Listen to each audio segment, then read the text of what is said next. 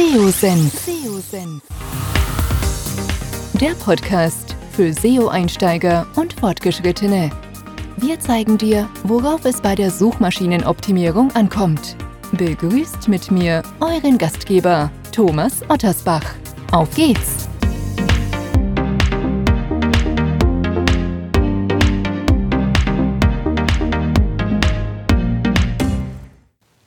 Ja, ich darf euch recht herzlich zu einer weiteren Podcast-Episode willkommen heißen. Hier im Podcast spreche ich mit unterschiedlichen Experten und Expertinnen und Unternehmern.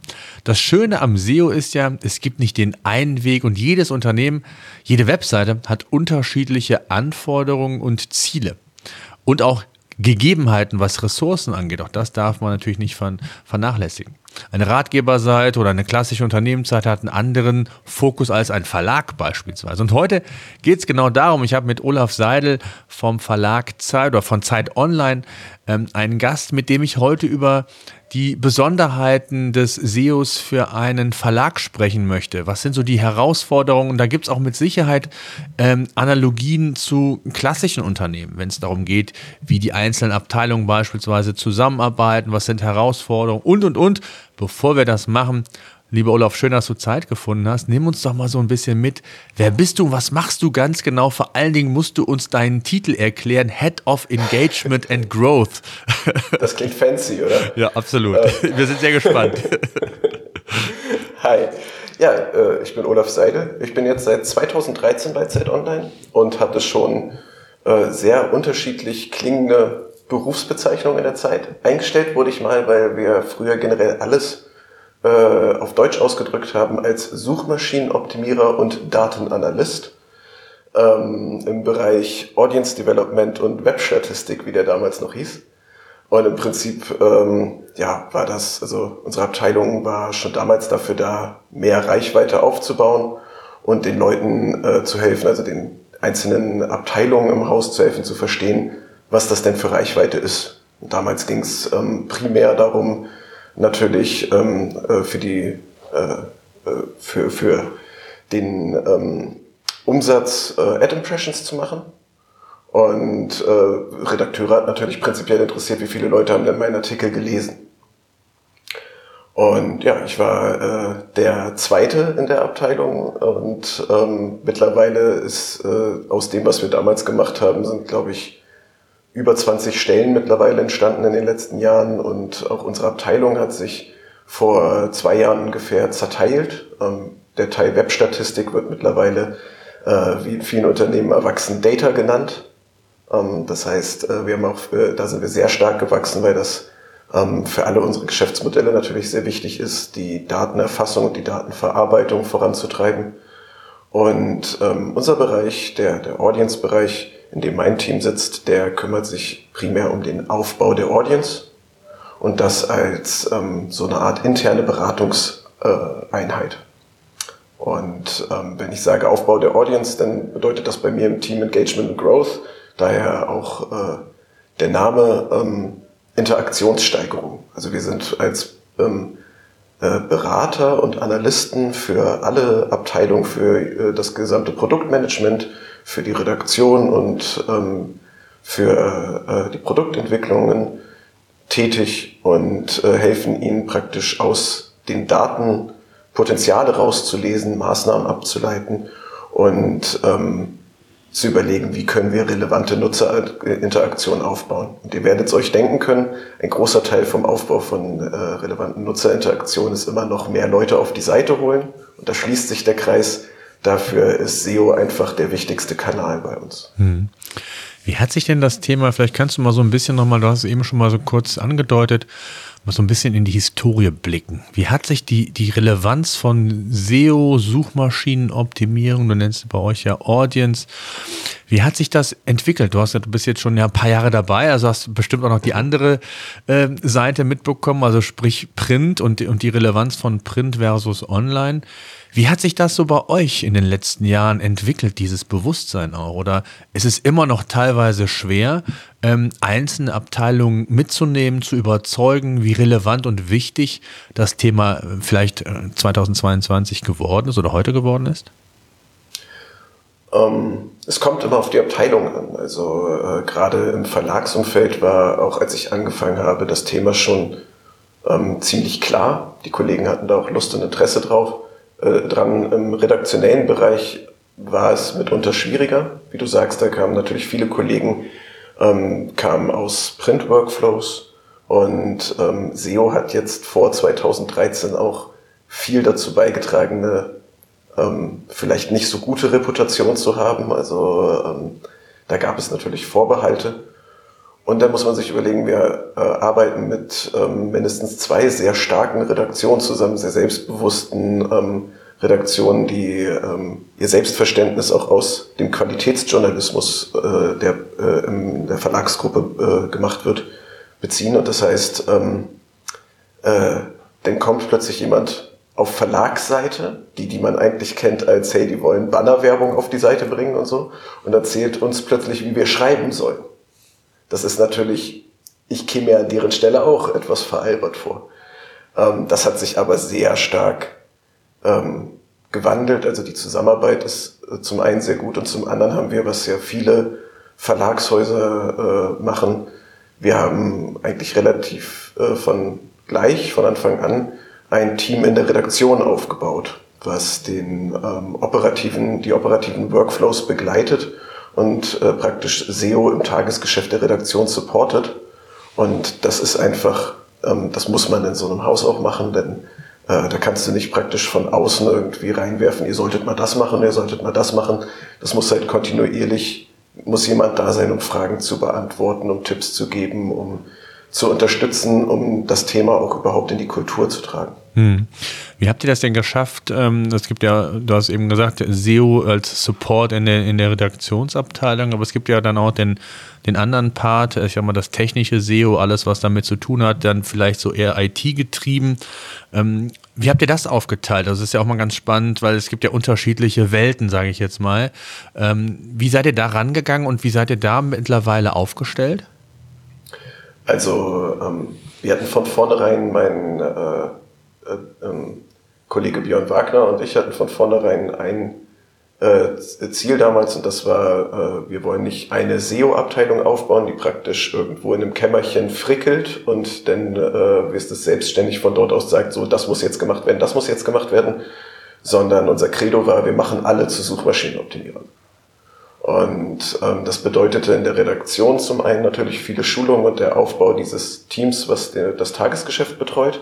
Es bedeutete aber auch auf Verlagsseite ähm, viele regelmäßige Workshops, die bis heute stattfinden, ähm, die Bewusstsein schaffen über äh, Auswertungen und über verschiedene Projekte. Und in der, äh, in der Technik ähm, habe ich von Anfang an mit meinen Kollegen daran gearbeitet, so eine Art SEO-Akzeptanzkriterien aufzustellen. Der, der Ziel, das Ziel dabei war, dass ähm, nicht immer jemand aus unserer Abteilung hinterherlaufen muss und sagen muss, ja, mach mal die Überschrift so und achte mal auf den, bei den Links darauf, dass die so sind, sondern ähm, unsere Technik sollte halt wissen, wenn sie etwas bauen, sind das die geltenden ähm, Standards, die eingehalten werden müssen. Und das hat, ähm, da war unsere Technik auch sehr offen für.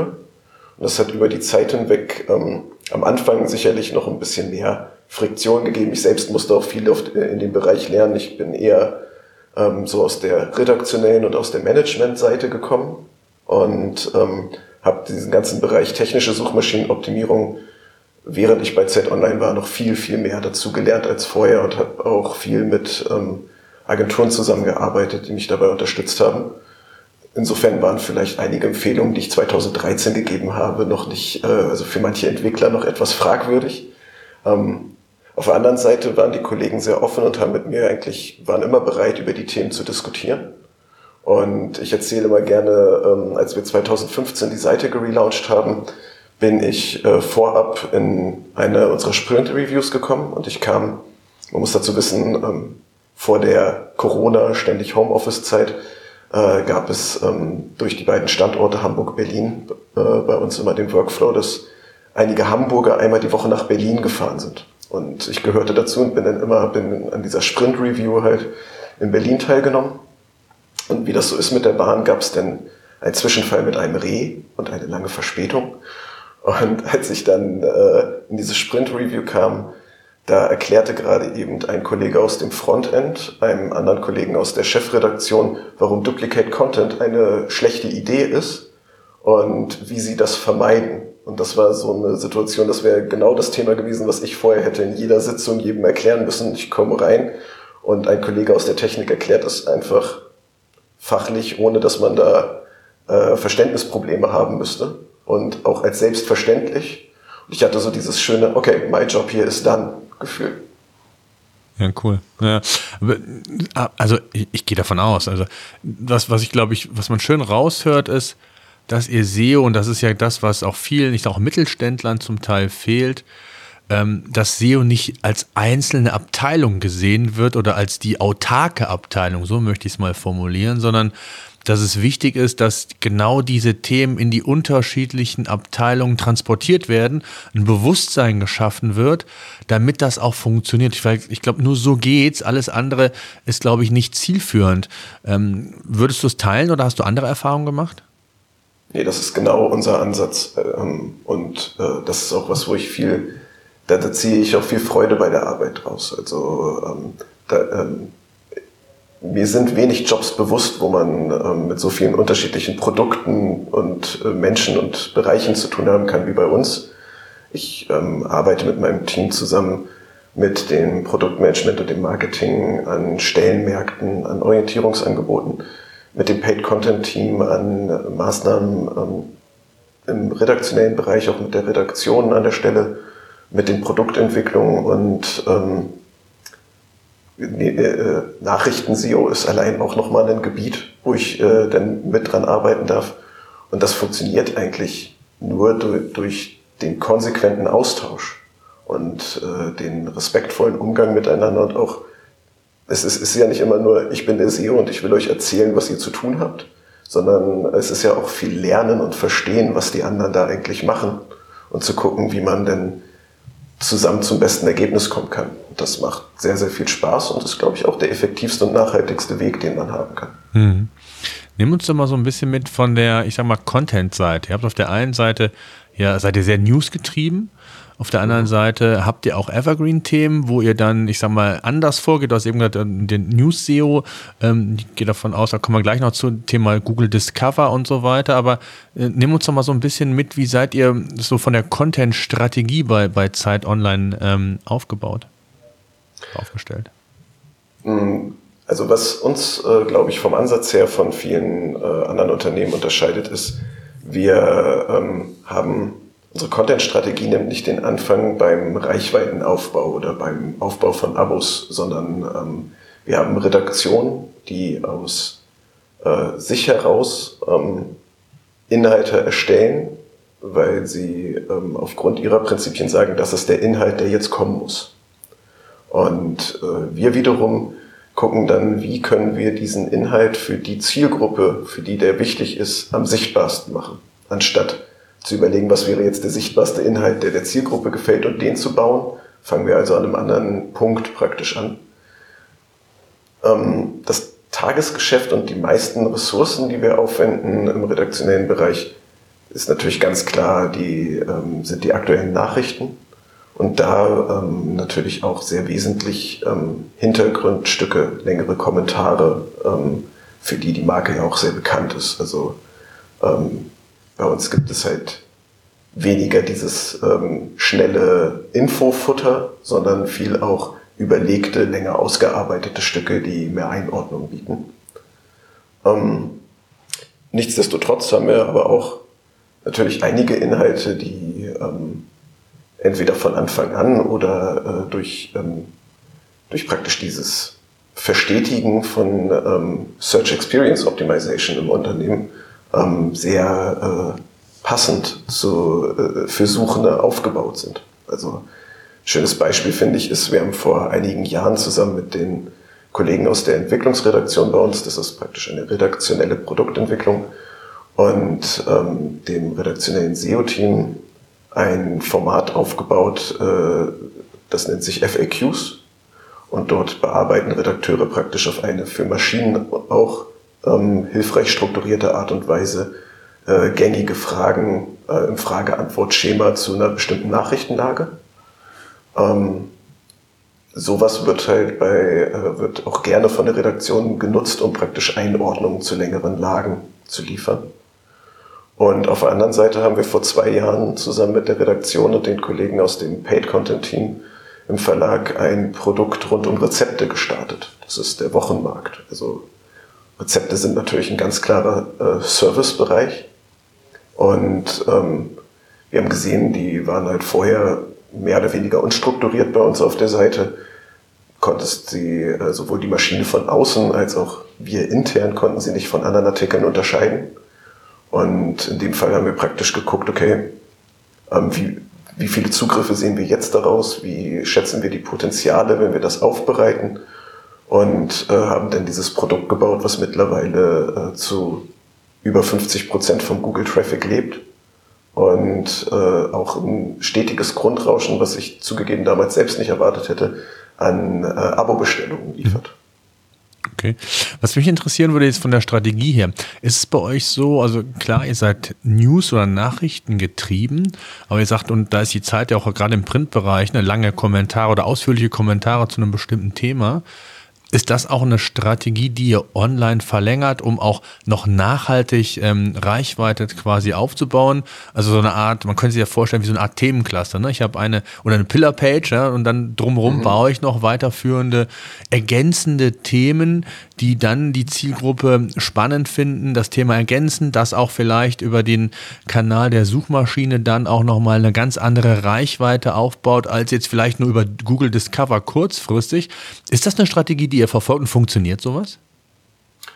Ähm, also auf der einen Seite gibt es natürlich für so Clusterarbeit die, äh, ähm, die Themenseiten bei uns, mhm. die aber ähm, weniger praktisch ähm, als Destination viel Reichweite aufbauen, sondern primär ähm, für die interne Verlinkung dienen und ähm, für, für die Strukturierung auf der Seite. Ähm, ansonsten so Pillar-Pages äh, im Sinne von umfassenden Texten, die denn ähm, für weitere Aspekte auf andere Texte verweisen, das machen wir im redaktionellen Bereich sehr wenig, einfach aus Ressourcen- und Zeitgründen. Ähm, das, äh, damit sowas probieren wir im Verlagsbereich eher rum. Also äh, wir haben ja auch ähm, äh, Inhalte dieser Art äh, beispielsweise in einem unserer Stellenmärkte oder bauen sowas in den Orientierungsangeboten und sehen dann, wie es äh, funktioniert und was wir damit machen können. Hm.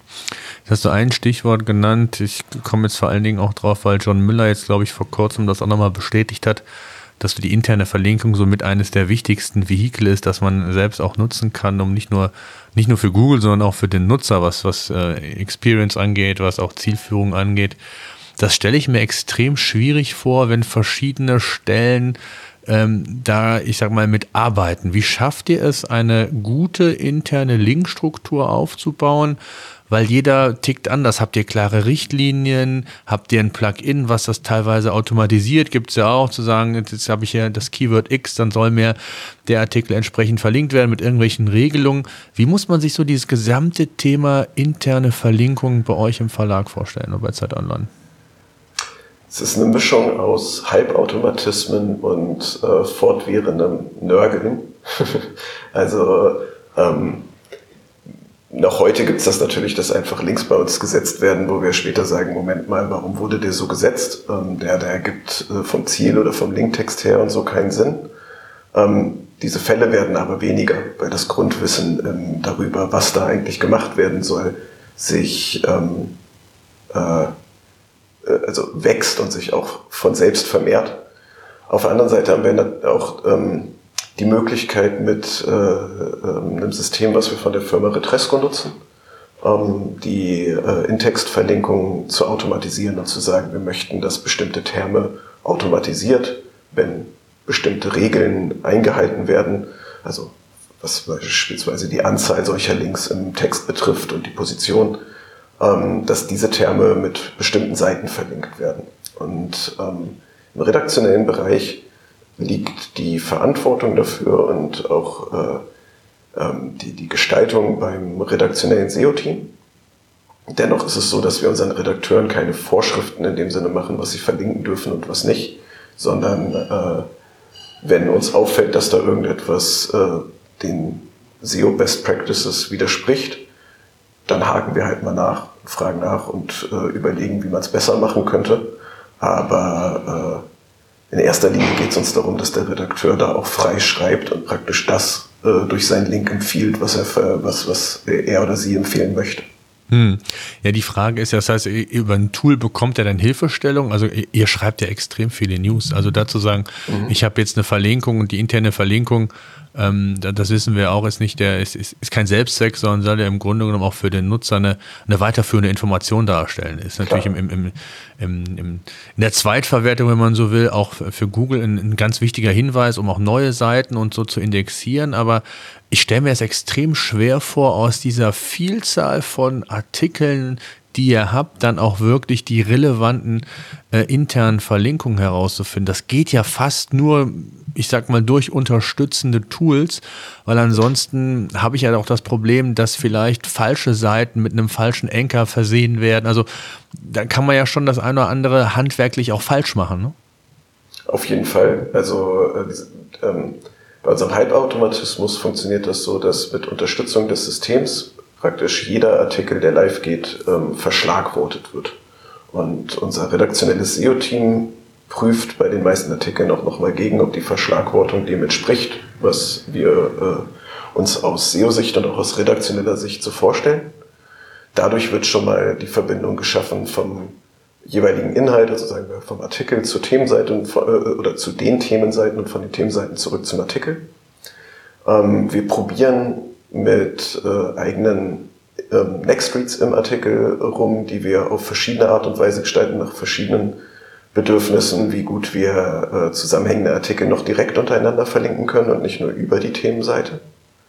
Und was sehr, ähm, was uns sehr geholfen hat, äh, war im letzten Jahr der Aufbau einer äh, besseren äh, Navigation und Struktur durch diese Themenseiten, durch diese Link-Hubs selber, also die halt generell dem Nutzer und auch den Suchmaschinen zur Verfügung zu stellen. Wir haben wir hatten vorher schon einige Jahre lang eigentlich nicht sowas wie eine Themenübersichtsseite, sondern man hat diese Themenseiten halt entweder über den Artikel oder über, ähm, über die Suchmaschine gefunden.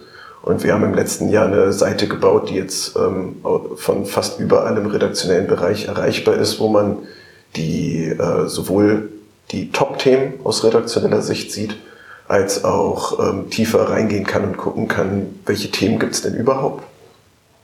Und wir haben wiederum auf den Themenseiten, das finde ich äh, passt ganz gut zu dem, was du auch meinst, mit was so die relevantesten Artikel sind. Vorher waren unsere Themenseiten primär auf Aktualität getrimmt. Ähm, ist auch immer noch der wichtigste Punkt. Der Leser erwartet in der Regel ähm, bei uns äh, die, die aktuellsten Informationen zu einem Thema zu finden. Aber ähm, sehr gelernt sind ja solche Module, wie wir es auf der Homepage haben, die beliebte Artikel hervorheben und zeigen, das hat jetzt gerade eben in den letzten Stunden oder Tagen viele Zugriffe bekommen. Hier wurden viele Kommentare abgesendet, hier wurden äh, viele, hier, hier gab es viel Interesse von Abonnenten. Und ähm, wir haben Module dazu automatisiert auf alle Themenseiten gebracht. So, und dadurch praktisch ähm, solche ähm, Stücke, die durch ihre, äh, die äh, praktisch irgendwann nicht mehr aktuell gewesen wären und deswegen in der Linkstruktur weiter nach hinten gerutscht wären, wieder nach vorne geholt und gesagt, okay, das sind hier zum Thema die wichtigsten und beliebtesten Stücke.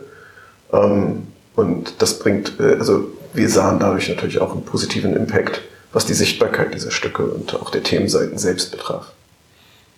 Mhm, absolut. Was hat das für einen Sichtbarkeitsschub gebracht? Weil du meinst, ihr habt das jetzt eingeführt. Kann man das schon sagen? Also, dass das zu signifikanten Veränderungen auch geführt hat? Ähm, ich bin leider, also man sollte es bei meiner Position nicht erwarten, aber ich bin sehr schlecht darin, mir Zahlen auswendig zu merken. aber es hat einen positiven Impact, sonst hätte ich es nicht gemacht, ne? Genau, ich hatte ja. grafisch die positive Kurve äh, äh, im Kopf. Ja, ja, ja. Und ähm, äh, also ja, es hat auf jeden Fall was gebracht. Ja. Ja, macht ab, absolut ja Sinn. Ne? Das ist das, was ich eben auch meinte, mit in Themenclustern zu denken. Also gerade wenn man nicht newsgetrieben ist. Äh, ich habe jetzt einen Vortrag, bin ich gerade am Vorbereiten, ähm, dass das ähm, Themencluster die, neue, die neuen Keywords sind. Also eher in, in, in Themen zu denken als in Keywords. Und das geht ja auch in den Bereich rein, das noch mehr zu strukturieren, für den Nutzer noch mal mehr aufzubereiten, Google entsprechende Signale zu geben, die noch sehr schön intern zu verlinken. Also von daher ist die interne Verlinkung, und deswegen kam ich auch darauf, weil, weil John Miller das auch nochmal jetzt zuletzt in den Webmaster Hours nochmal ähm, bestätigt hat, dass das schon ein ganz, ganz wichtiges Thema auch für Google ist. Und, und nicht nur für Google, sondern eben auch in, in eurem Fall auch für, für die Leser und Nutzer. Ne?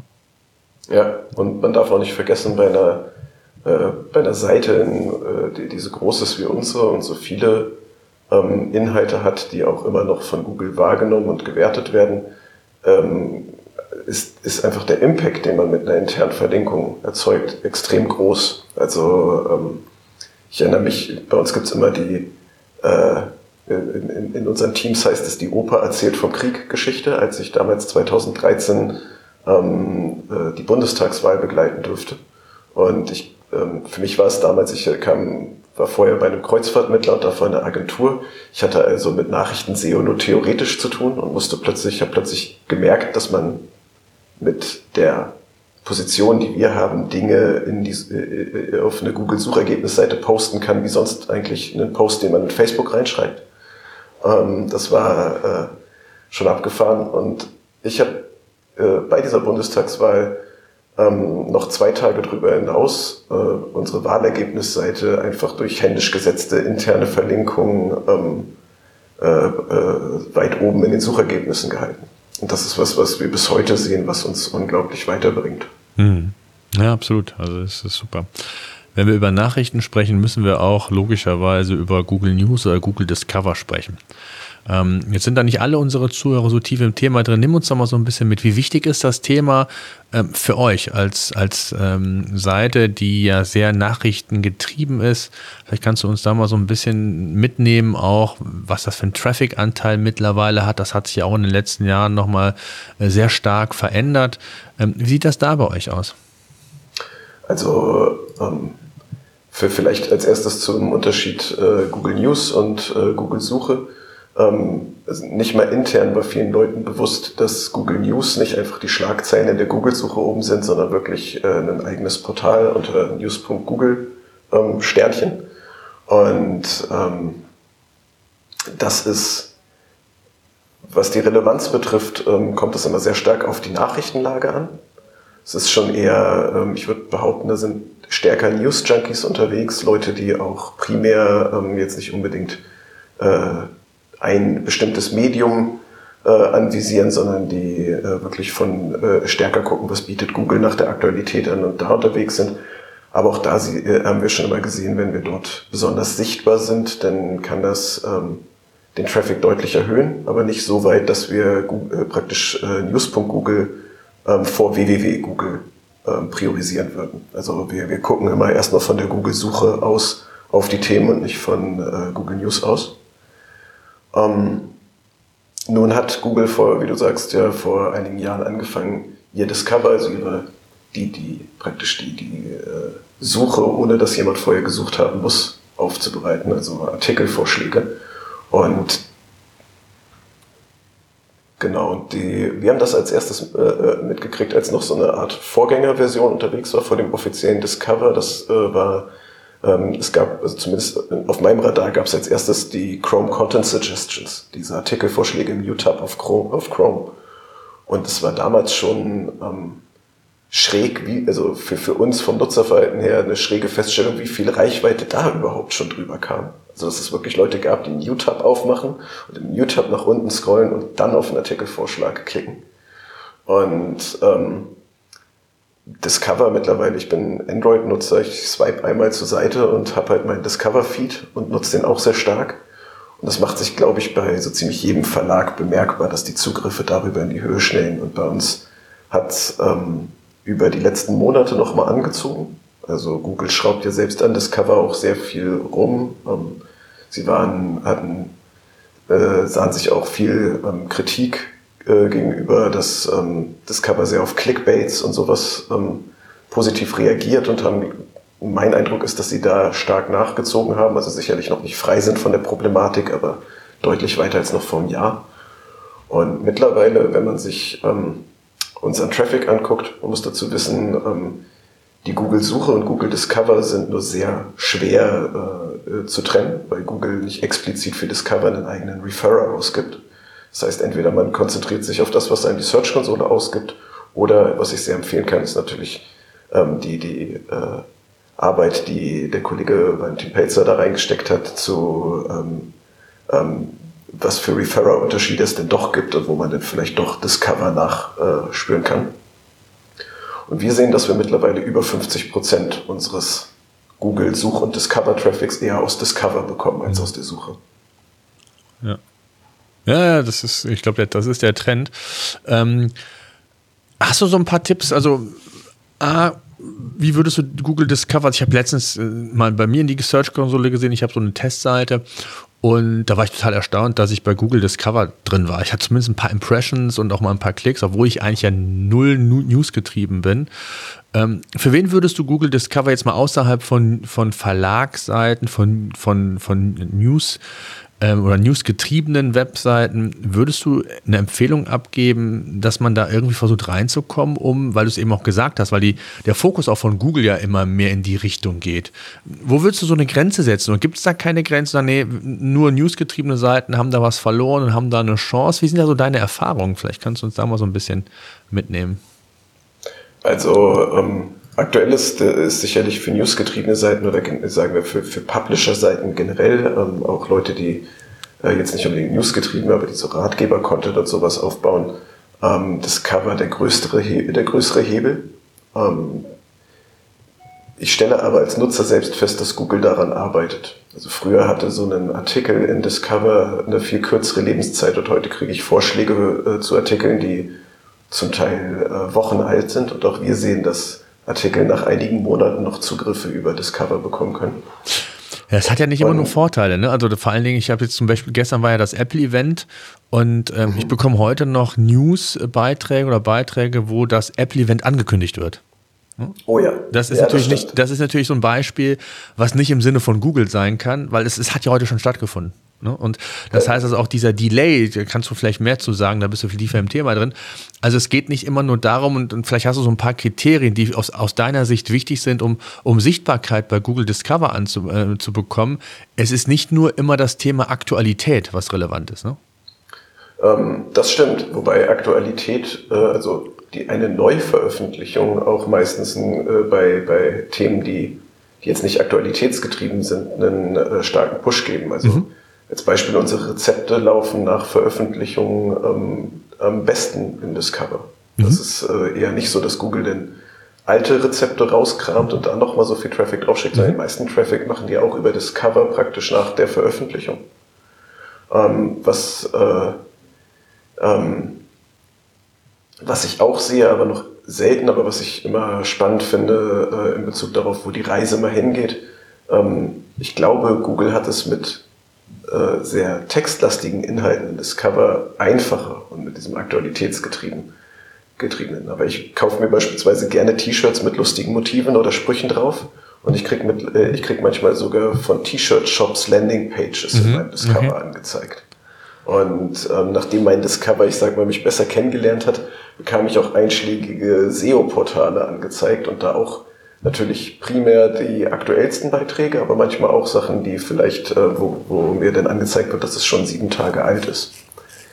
Ähm, ich bin auf dem, dem Bereich Discover zugegeben nicht so stark im Bereich der Feldforschung unterwegs, einfach weil ähm, uns da die Testing-Möglichkeiten fehlen im täglichen Workflow. Also natürlich arbeiten wir da dran, aber wir können, ähm, wir konzentrieren uns schon mehr auf Google-Suche und Discover insgesamt und beobachten dann, was funktioniert wo. Aber wie ich eingangs sagte, schreiben wir da nicht unbedingt ganz viel, weil es da funktioniert, sondern gucken, wie das, was wir schreiben, wie wir es besser aufbereiten können, damit es da funktioniert. Ähm, insofern sind, äh, können wahrscheinlich die Kollegen ähm, Valentin, wie ich schon erwähnt hatte, und auch Jens Faudrat da inhaltlich mehr zu Testings erzählen. Ich mhm. freue mich auch immer, wenn die beiden was Neues schreiben und äh, äh, gucke, was wir da so rausziehen können. Was ich bei uns beobachte, was aber nicht empirisch geprüft ist, ist, dass ähm, so, äh, ähm, soll ich sagen, ähm, dass sich auch so Serien lohnen. Also mhm. dass Google sich, äh, mein Eindruck ist, Google stellt fest, Nutzer äh, lesen das gerne. Und Und dann kommt beispielsweise äh, wieder etwas zu dieser Serie raus und dann wird das bei den Nutzern, wo Google gelernt hat, die lesen diese Inhalte gerne und sie verstehen, Google versteht, dass die zusammenhängen, die nächste Ausgabe wieder angezeigt.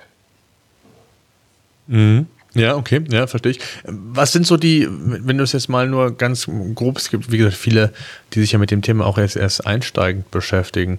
Was sind so die, die, die wichtigsten Dinge, die man einfach machen sollte, wenn man in Google Discover rein will? Was würdest du da als Tipp geben? Jetzt unabhängig, ob, ob das jetzt funktioniert, aber wer erstmal so dieses, diese Intention hat, mit seinen Inhalten da reinzukommen, was sind so die wichtigsten Dinge aus deiner Sicht, aus Erfahrung? Also äh, in, in erster Linie einfach äh, SEO Basics. Also auch bei Discover geht's, äh, ist es halt wichtig, dass Google versteht, ähm, worum es in deinem Inhalt geht, ähm, was für Themen da erwähnt werden. Also das heißt auch das, was wir vorhin schon besprochen haben. Ich glaube, bin auch da relativ sicher, dass sowas wie eine strukturierte interne Verlinkung helfen kann, um das zu schärfen. Ähm, auf der anderen Seite hilft, ähm, da mag ich beeinflusst sein durch die, durch, durch die äh, durch das eigene Unternehmen, aber es hilft halt ein steter äh, neuer Output und ähm, viel aktueller Output und ähm, Bezüge zu aktuellen Themen. Mhm. Also das muss ja nicht immer nur sein ähm, Bezüge zu äh, der, der allgemeinen äh, na politischen Nachrichtenlage oder sowas, sondern ähm, wenn man Output äh, generiert zu Fernsehserien, die gerade eben neu kommen oder viel besprochen werden, dann wird auch sowas tendenziell eher Discover angezeigt. Hm. Was sind denn für euch wichtige KPIs? Also worauf schaut ihr, dass, äh, du hast eben gesagt, den, den Redakteur interessiert äh, in erster Linie, wie viele Leute den Artikel gelesen haben. Vielleicht habt ihr oder auch das Team, das SEO-Team nochmal tiefgehendere KPIs. Wie lange ist die Verweildauer? Also wie interessant, Rückschlüsse zu ziehen, wie interessant ist ein Beitrag. Ähm, nimm uns doch mal da so mit, was sind so für euch wichtige KPIs, um um auch Optimierung vorzunehmen und auch vielleicht die ein oder anderen Learnings für die Zukunft mit äh, aufzunehmen? Es gibt natürlich, wie wahrscheinlich in den meisten Verlagshäusern in Deutschland, ähm, erstmal so die, die, die immer noch eine starke, ein starker Visit-Bezug. Wir sind ja IVW gemessen und man vergleicht sich häufig mit anderen über die IVW-Visits. Das heißt, ähm, wir gucken viel darauf, wie viele Einstiege gewinnen wir über eine Traffic-Quelle. Hm. Gibt es eigentlich die AGOF noch, also auch die, die Unique-User-Werte, sind die für euch auch relevant? Die sind für uns auch relevant. Ähm, es gibt sie auch theoretisch noch, aber äh, das Messverfahren wird gerade eben umgestellt. Okay. Und insofern hat, hat die AGOF es auch schwer, äh, mit den Datenschutzregelungen heutzutage da okay. eine konforme okay. Lösung anzubieten. Ja. Ähm, aber im Prinzip sind die Unique User der AGOF meiner Erfahrung nach ähm, für äh, Werbekunden relevanter als die IVW-Visits. Ja, ja, absolut. Ja, ich, ich, genau, ich hatte vorher ein Unternehmen in dem Bereich, deswegen äh, war die Argov immer so der erste Weg zu sagen, wie viele, wie ist die Nettoreichweite, weil in, IVW oder Impressions ist ja das eine, das kann ich ja über eine schöne Bildergalerie, kann ich sowas natürlich pushen und aber wir schweifen ab. Wir genau. waren bei KPIs, die für euch wichtig waren. Also äh, was, was bei uns äh, mit Sicherheit äh, also sehr viel Auftrieb gegeben hat, ist das ganze Paid-Content-Modell. Weil mhm. ähm, das natürlich, auch wenn wir jetzt beispielsweise in der SEO-Abteilung vorher uns andere Themen angeguckt haben, auch aus Audience-Sicht geguckt haben, wie setzen sich unsere Nutzergruppen zusammen, wie ist so ähm, solche Sachen wie Recency, Frequency, Engagement auf Nutzerbasis, das äh, hat uns natürlich auch schon immer interessiert. Aber äh, durch das Geschäftsmodell Paid Content ist dieses Interesse sehr viel einfacher, allumfassend in den äh, in Verlag und Redaktion angekommen. Also man interessiert sich jetzt auf der einen Seite äh, natürlich über Bestellungen, die reinkommen, aber auch, wie halte ich denn den Abonnenten zufrieden? Ähm, wie, wie sorge ich dafür, dass meine Abonnenten und Abonnentinnen ähm, nicht kündigen, sondern äh, sich äh, mehr mit der Seite beschäftigen? Und das ist natürlich was, was man aus einer Audience-Sicht auch schon immer bei den Nicht-Abonnenten wollte. Also man will ja nicht nur von Flyby-Traffic leben, sondern Nutzer aufbauen, die ähm, äh, also wir haben es damals mal so beschrieben, ähm, mir ist nicht wichtig, dass wir einen extrem hohen SEO-Anteil an unserer Reichweite haben, sondern im Optimalfall findet uns jemand, der vorher nicht auf der Seite war, über Google, kommt dann auf die Seite und findet uns so gut, dass er das nächste Mal explizit nach einem Inhalt sucht, der von uns geschrieben wurde und irgendwann vielleicht sogar sagt, nee, ich gehe jetzt direkt auf die Homepage von Zeit Online und gucke, was die da Neues haben. Und ähm, durch das Paid-Content-Modell ist das äh, noch viel stärker in der Gesamtkultur des Verlags angekommen. Das heißt, wir gucken jetzt auch viel darauf, ähm, äh, nicht nur auf die Einstiege, sondern auch, äh, inwiefern bewegt sich ein Nutzer von einem Inhalt aus weiter. Ähm, wann, wann, äh, wie häufig kommen äh, Nutzer und Nutzerinnen wieder, ähm, werden Registrierungen abgeschlossen, wird, äh, bleibt man eingeloggt oder meldet sich häufiger wieder an. Und ähm, das praktisch durch alle Nutzergruppen hinweg. Mhm. Gibt es sonst noch KPIs, die für euch wichtig sind? Also äh, ich würde sie nicht KPIs nennen, es gibt sicherlich noch zig äh, Hilfsmetriken, die mhm. wir uns angucken und die interessant sind, ähm, die aber äh, primär den genannten, also dazu da sind, um die genannten Ziele besser zu verstehen und besser aufzuheben. Also ähm, wie ist es, wir messen beispielsweise, wann jemand das Ende eines Artikels erreicht hat. Mhm. Ähm, also äh, äh auf, ähm, also äh, auf, auf, P, äh, äh, ähm, auf Visit-Ebene, nicht, auf, äh, nicht primär auf Visitor-Ebene, sondern der, also der Blickwinkel ist nicht, liest dieser Nutzer unsere Artikel zu Ende, sondern der Blickwinkel ist eher, ähm, wie viele Artikel werden eigentlich zu Ende gelesen. Und ähm, äh, auch, ich meinte es ja schon, äh, ähm, wir, wir gucken nicht einzig und allein auf sowas wie eine PI-Visit-Ratio, sondern schon genauer, ähm, der Nutzer ist über diesen Artikel eingestiegen. Was macht er jetzt in seiner Session? Also äh, schaffen wir es beispielsweise durch, dadurch, dass wir ähm, äh, die, die eigenen ähm, Next-Reads ausbauen, die Nutzer dazu zu bringen, in ihrer Session mehr Artikel aufzurufen. Oder schaffen wir es durch andere Module, ähm, wie, wie Hinweise auf unsere Newsletter, die Nutzer eher dazu zu bringen, sich bei uns einzuloggen oder zu registrieren. Und ähm, was trägt, in welchen Inhalten funktioniert was besonders gut und an welcher Position. Hm. Das ist ja vor allen Dingen ein ganz wichtiger ein ganz wichtiges Feedback für den, für den ähm, Redakteur, ne? zu wissen, ob der Artikel in der Regel komplett gelesen wurde, ob es nur angeteasert wurde, ob man vielleicht, ja, der Intent, wie man so schön im, im SEO sagt, ne? ob da irgendwie vielleicht auch die, die, der Titel in eine andere, irgendwas etwas anderes suggeriert hat, was der Inhalt nachher nicht leisten konnte. Und das, auch das kann man ja dadurch für, für zukünftige äh, oder Learnings daraus ziehen, wie man es zukünftig vielleicht anders macht. Ne? Das stimmt. Das sind so ähm, also ein Beispiel, was ja äh, so am Anfang meiner Schaffensphase hier war, was mittlerweile ähm, sehr, sehr gesetzt ist, auch im redaktionellen Workflow. Aber ähm, als ich angefangen habe, hatten wir noch äh, sehr, hatten wir noch Überschriften, bei denen es schwer war zu erkennen, worum es eigentlich geht im Artikel. Und dann hat äh, eine Kollegin, die hervorragende Filmrezension bei uns schreibt, ähm, zu äh, dem Film Inside äh, Levlin Davis ähm, von den Coen Brothers eine Rezension geschrieben. Und äh, die, die, die Überschrift war, glaube ich, sowas wie der neue Film der Coen Brothers und dann eine, eine sehr sprechende, ähm, äh, lustige Zeile. Und ich konnte praktisch, habe dann mit ihr geguckt und habe gemeint, ähm, können wir nicht statt der neue Film der Coen Brothers den, den Titel des Films an die Stelle schreiben? Mhm. Und ähm, das war äh, klasse, weil man im Nachhinein sehen konnte, dass ähm, die Reichweite gestiegen ist auf den Artikel. Und nicht nur die, sondern auch die Bounce Rate äh, ist, ähm, also die, die, die Absprungrate ist gesunken. Ähm, und äh, die Seitenverweildauer wurde länger. Denn ähm, es sind sichtbar mehr Leute zu, äh, auf diesen Artikel gekommen, die wussten, was sie erwartet und die auch genau diesen Inhalt haben wollten. Mhm. Absolut. Ähm, jetzt hast du eben Thema Stichwort Paywall genannt, was ja für viele Verlage mittlerweile sehr, sehr wichtig ist. Ich weiß gar nicht, ist das öffentlich? Kannst du verraten, wie viele ihr habt? Ich glaube, ich habe irgendwas mal mit 250.000 gelesen, weiß nicht, ob du das bestätigen kannst, aber das ist ja schon eine relevante Größe zum Teil und ähm, baut ihr da auch eigenen Content für auf? Also ähm, versucht ihr ausschließlich über die, ich sag mal, newsgetriebenen Dinge, wie das zum Beispiel bei, bei Bild Online mit Bild Plus ja, also dass bestimmte Themen, Themen einfach nur äh, von der Strategie her, ich sag mal, den Abonnenten vorbehalten ist? Oder versucht ihr über wirkliche Content-Themen die Leute äh, bewusst als Abonnent auch zu, zu, zu generieren oder zu wandeln? Wie muss man sich so das strategisch vorstellen bei euch? Also wir haben, äh, legen schon von Anfang an ähm, Wert auf einen hohen Anteil an bezahlpflichtigen Stücken. Der ist auch, äh, hat sich in der Strategie auch seit dem Start 2017 ähm, äh, etwas vermehrt. Wir sind, ähm, zum Hintergrund, wir, sind, wir haben so ein dreigliedriges Modell. Es gibt bei uns freie Inhalte, es gibt Inhalte, dafür muss man sich registrieren, also da reicht es, die E-Mail-Adresse dazulassen, damit man die lesen kann. Und es gibt Inhalte, für die man bezahlen muss. Und wir haben am Anfang 2017 gedacht, dass diese registrierungspflichtigen Inhalte ähm, das Wichtigste wären und das, womit wir praktisch Reichweite und Paid Content am besten halten können.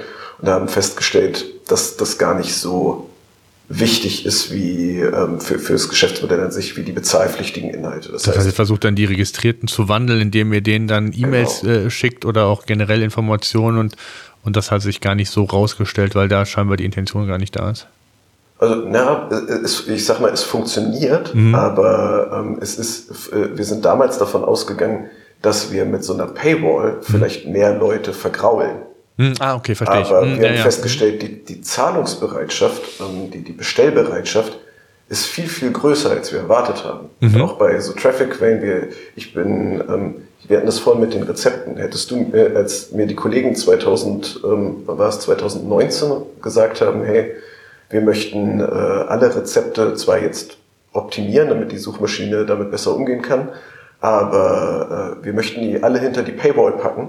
Da habe ich gesagt, meinte ehrlich, ich meine, es gibt so viele gratis Rezeptseiten, meinte ehrlich, die Leute sind bereit, dafür zu bezahlen. Ähm, ja, äh, also äh, die Kollegen hatten recht, die Leute sind bereit, dafür ja, zu krass, bezahlen. Hätte ich auch nicht gedacht, ja. Und das ist ähm, bei, bei vielen äh, in unserem Abo-Angebot so natürlich ähnlich wie in Netflix und Co.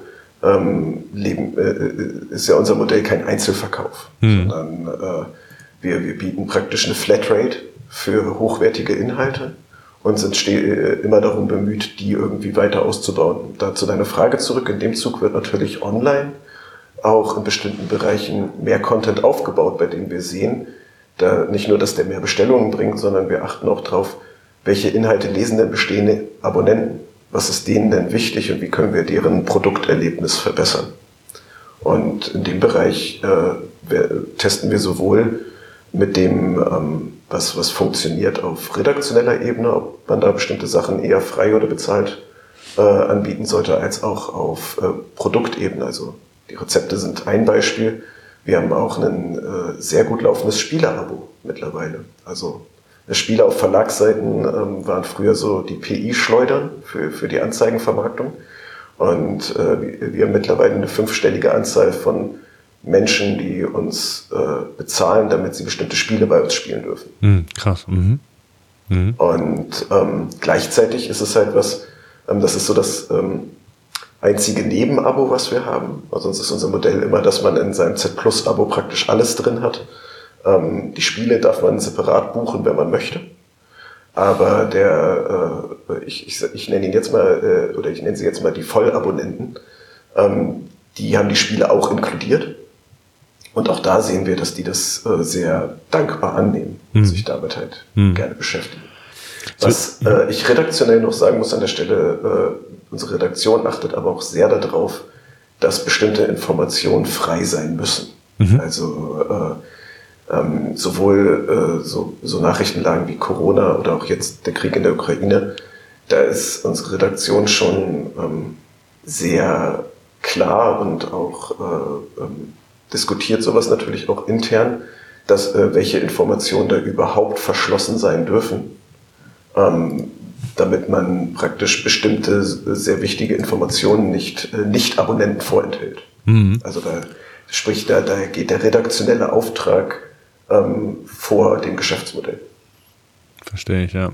Ähm, ein Bereich, mit dem würde ich gerne mit dir sprechen, der auch generell oftmals, was heißt falsch gemacht wird, aber vernachlässigt wird, ich weiß nicht, wie ihr das macht, ist so dieses ganze Thema Content Freshness, also Aufräumen mal, das Detoxing von Artikeln, gerade ja bei euch, wo ihr sehr newsgetrieben seid. Also ich könnte mir vorstellen, News, die vor fünf Jahren mal aktuell waren, interessiert heute kein Mensch mehr, es sei denn, es gibt dann irgendwie wieder ein aktuelles Ereignis, aber so, wie geht ihr mit solchen Artikeln um? Ist das ein regelmäßiger Prozess, wo ihr sagt, wir räumen auch hier und da mal auf, um auch so ein bisschen, ja, ähm, Struktur, Sauberkeit auch für Google da reinzubekommen? Wie muss man sich das Thema bei euch vorstellen?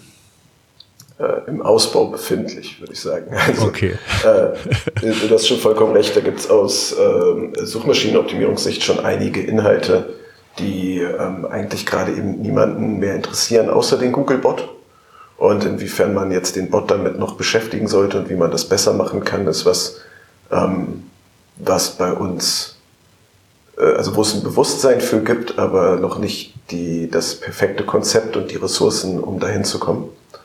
Ähm, wir haben eher äh, jetzt bei, bei syndizierten Inhalten haben wir ganz klare Löschregeln ähm, ab wann die halt raus können. Aber bei den eigenen Inhalten existiert auch sowas wie eine journalistische Archivpflicht, mhm. wo halt der Anspruch ist, dass diese Inhalte äh, bestehen bleiben. Und die Form, in der sie das tun, da gibt es sicherlich noch einiges an Optimierungsbedarf. Ist aber äh, auch nicht ausschließlich ein Suchmaschinenoptimierungsthema bei uns, denn wir sehen ja auch ein Nutzungsbedürfnis beim Archiv. Also äh, ganz spannend, vielleicht, äh, äh, um da nochmal drauf zurückzukommen, die Rezepte haben halt auch gezeigt, dass wir zeitlose Inhalte haben, die immer noch funktionieren. Es ist nicht so, dass ähm, das Pro äh, Produkt nur funktioniert über aktuelle Rezepte, sondern da sind ja auch Rezepte aus den letzten äh, Jahren und Jahrzehnten drin, die äh, jetzt praktisch äh, wieder nach vorne geholt werden in der Navigation und äh, Nutzern präsentiert werden. Und auch da sehen wir Zugriffe und Bestellungen drüber. Hm. Aber ich würde das ja eher so als, als BI oder Datenthema sehen. Ne? Also wenn ich weiß, dass bestimmte Artikel, ich sage jetzt mal für einen gewissen Zeitraum von ein paar Jahren, so gut wie keine Sichtbarkeit mehr haben, dann, dann gibt es da bestimmt äh, hier und da Regeln, die man aufstellen könnte, um zu sagen, äh, jetzt kann man sich auch mal von alten Zöpfen trennen. Es macht keinen Sinn mehr und, und räumt da mal auf. Und vielleicht gibt es sogar, weiß ich nicht, jetzt im, im newsgetriebenen Bereich ist es, glaube ich, eher schwierig, dass man auf alte News zugreift, die irgendwie zusammenführt wie so zwei Content-Themen, die sich ergänzen und eins daraus macht, äh, ist, glaube ich, dann ein bisschen schwieriger. Aber ja, verstehe ich. Also es ist, ist, ist natürlich ein komplexes Thema und auch ein ressourcenintensives Thema. Das darf man natürlich auch nicht vergessen. Auf jeden Fall, da macht es dann, die Ressourcen sind dann immer schwierig, wenn man sieht, dass der größte Hebel natürlich für uns bei der Aktualität besteht. Denn halt für die nicht aktuellen Sachen die gleichen Ressourcen aufzubauen, ist schwieriger. Aber das redaktionelle SEO-Team ähm, nähert sich dem immer mehr an und arbeitet dort mit Evergreens, die aber auch zumindest noch aus den letzten Jahren sind. Ähm, wenn ich auf die Sachen gucke, interessieren mich aber auch, äh, wir haben, ähm, das weiß vielleicht nicht jeder, aber wir haben äh, Artikel seit 1946 auf der Ach, Webseite. Okay. Und, auch online ähm, verfügbar? Online verfügbar. Ach, kannst äh, aus der ersten Zeitausgabe kannst du einen interessanten Artikel über Pottasche lesen. Ach krass. Okay. Ähm, und äh, da, da gibt es, wie gesagt, auf der einen Seite so äh, Artikelformen wie Rezepte, die natürlich sehr spannend sind, aber auch ähm, das Nachrichtliche äh, äh, bietet uns Möglichkeiten und Darstellungsformen, mit denen wir eigentlich gerne noch mehr rumprobieren möchten. Also die, die nicht so Massegeschäft sind, mhm. aber wo es sicherlich auch bei uns ähm, Zielgruppen gibt, die, äh, die das wertschätzen würden mein Lieblingsbeispiel ist immer, weil ich das, äh, weil, ich, weil mir das geholfen hat, die Dimension zu verstehen. Ähm, denn regelmäßiges Thema ist ja äh, das Mauerfalljubiläum. Kommt jedes Jahr. Mhm. Und ähm, bei uns auf der Seite hast du dann einen Text zum aktuellen Mauerfalljubiläum. Du hast einen äh, Text aus der Zeit, als die Mauer gefallen ist, der die Geschehnisse beschreibt. Ähm, und du hast einen Text auf der Seite aus dem Jahr, in dem die Mauer gebaut wurde, der die Geschehnisse beschreibt. Und das zu verknüpfen und äh, praktisch dieses Gesamtereignis aus diesen verschiedenen Perspektiven und auch von ihrem historischen Ort her zu beleuchten, ähm, ich, ich sehe da drin auch einen Mehrwert, bei dem wir vielleicht noch nicht gelernt haben, wie wir ihn am besten verkaufen. Absolut. Äh, da, da, da wird sich ja fast schon so eine Art Themenseite äh, anbieten, ne? also für sowas. Um, ja. um die dann auch nochmal in die, in die obere Ebene zu holen, auch da nochmal so ein bisschen in die Historie einzugehen. Also ja, super. Also ist ganz wertvoller Content, glaube ich. Und wie gesagt, ich glaube, den kann man, äh, oder sollte man dann einfach auch nochmal ähm, ja, besonders hervorheben. Ne? Auf jeden Fall. Hm, ja, cool. Hm, eine Sache noch, hm, Content-Formate. Ihr seid natürlich sehr mhm. textlastig. Wie hat sich das aus deiner Sicht verändert? Habt ihr da Änderungen vorgenommen? Wie wichtig, also ich gehe davon aus, Videos haben extrem an Wichtigkeit gewonnen. Ähm, habt ihr da besondere Erfahrungen gesammelt, was die verschiedenen Content-Formate und was die Wichtigkeit der Formate angeht? Also ähm, wir sind, glaube ich, ähm, auch von unserem Fokus her, was, was sicherlich äh, so eine Art self-fulfilling prophecy ist, äh, wie, man die, äh, wie wir die Ressourcen da einsetzen. Aber wir sind jetzt nicht ähm, sehr videogetrieben. Also wir machen viele äh, wichtige und hochwertige Videos.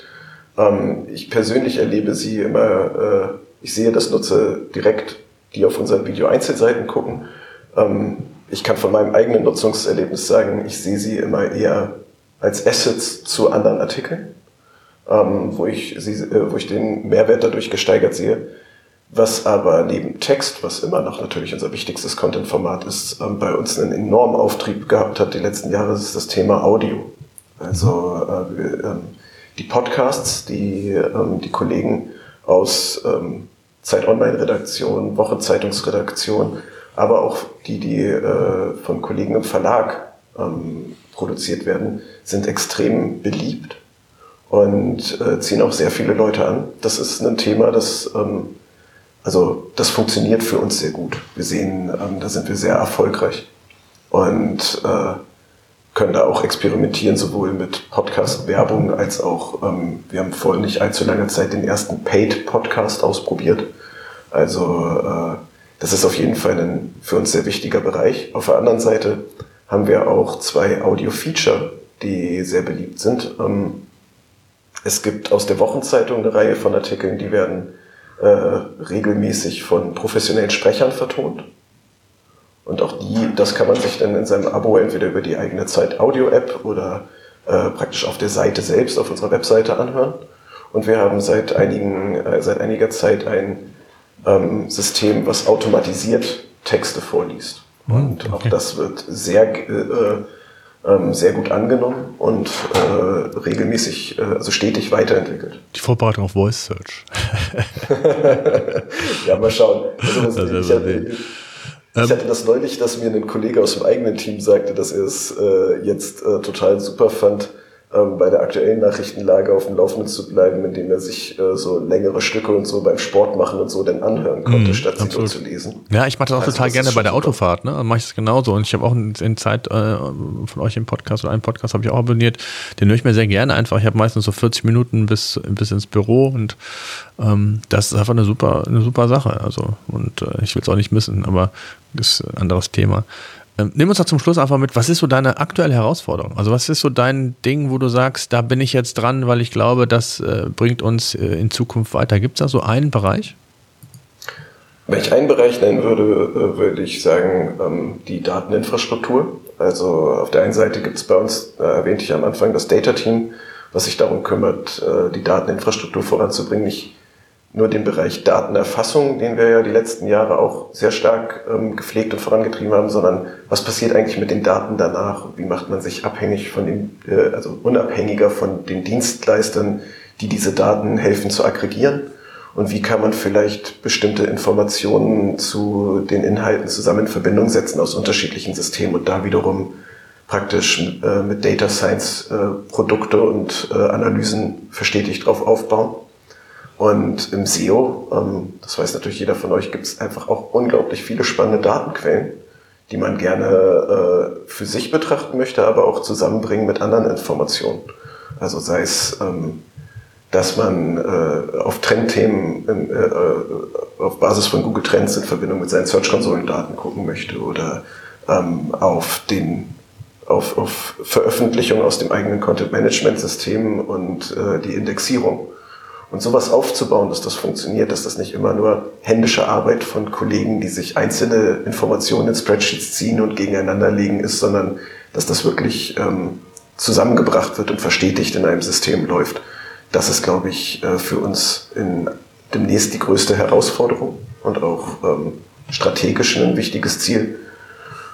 Und ansonsten äh, bleibt ähm, weiterhin eigentlich ähm, wichtig, das Bewusstsein für äh, den Bereich äh, aufrechtzuerhalten und die Begeisterung dabei und auf Synergien hinzuweisen.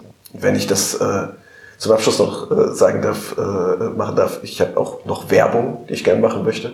Gerne. Ähm, äh, wir haben äh, eine sehr attraktive Stelle ausgeschrieben bei uns im Team für jemanden, der, ähm, also unser Team besteht aus äh, Analysten, Suchmaschinenoptimierern und äh, ja, äh, viel Managementanteil auch, also dem, dem, der Kommunikation mit unterschiedlichen Stakeholdern zu unterschiedlichen Themen. Und wir suchen jemanden, der äh, sich fokussiert auf technische Suchmaschinenoptimierung und wirklich sehr äh, tief bei uns in die jeweiligen Tools reingeht, Workflows aufbaut, abstimmt und einfach äh, rund um, unser, um Themen wie die Dateninfrastruktur, die äh, Crawlability der Seite, das Indexierungsmanagement uns dort halt noch stärker voranbringt. Das ich kann es. Äh, Vor allen Dingen, ich nehme an, remote, oder? Es muss nicht in Hamburg oder Berlin sein, nehme ich an, oder? Oder ist das, ist das äh, doch Policy, dass man da, äh, ist es ortsgebunden im Grunde genommen? Also es ist ortsgebunden, aber ähm, also zum jetzigen Zeitpunkt haben wir eh äh, noch, wie viele Unternehmen, eine äh, Sonder-Corona-Regelung. Das heißt, ähm, wir sind komplett remote und äh, wer will, darf ins Büro kommen. Aber äh, wenn diese Sonderregelung außer Kraft gesetzt wird, gilt bei uns eine Betriebsverordnung, die 50% Homeoffice oder 50% mobiles Arbeiten pro Monat mhm. erlaubt. Und okay. den Rest der Zeit äh, wird schon viel Wert darauf gelegt. Die Stelle ist in Hamburg angesiedelt, nicht in, im Berliner Office. Und ähm, es ist schon sehr wichtig äh, für uns, dass die Kollegen denn auch da sind. Also, also eine wirklich gute Stelle, ich glaube, in einem wirklich richtig guten Unternehmen. ihr habt auch mitbekommen, da gibt es ganz viele spannende Themen. Und äh, wer Interesse hat, ja, einfach den Olaf bei LinkedIn oder uns eine E-Mail schreiben oder mich per LinkedIn kontaktieren, dann gebe ich das gerne weiter. Olaf, ich danke dir, der, danke dir sehr für deine Einblicke und ähm, mal für den Blick hinter die Kulissen von Zeit Online, was auch nicht selbstverständlich ist. Und, und viele Dinge sind ja, das ist ja das Schöne, die sind zwar sehr individuell, ihr habt unterschiedliche Anforderungen, Prioritäten, aber so alle so, so die generellen Themen, die sind ja gleich. Ne? Ob ich mich mit dem Thema Content Freshness oder was wir alles hatten, Optimierung beschäftigen. Das, das müsst ihr als Verlag, das muss jede andere Seite auch machen, in unterschiedlicher Form, in die, unterschiedlicher Tiefe, aber äh, sehr, sehr spannend und äh, danke dir und äh, ja, allen alles Gute, bleibt gesund und äh, bis demnächst. SEO-Senf. Der Podcast für SEO-Einsteiger und Fortgeschrittene. Wir zeigen dir, worauf es bei der Suchmaschinenoptimierung ankommt.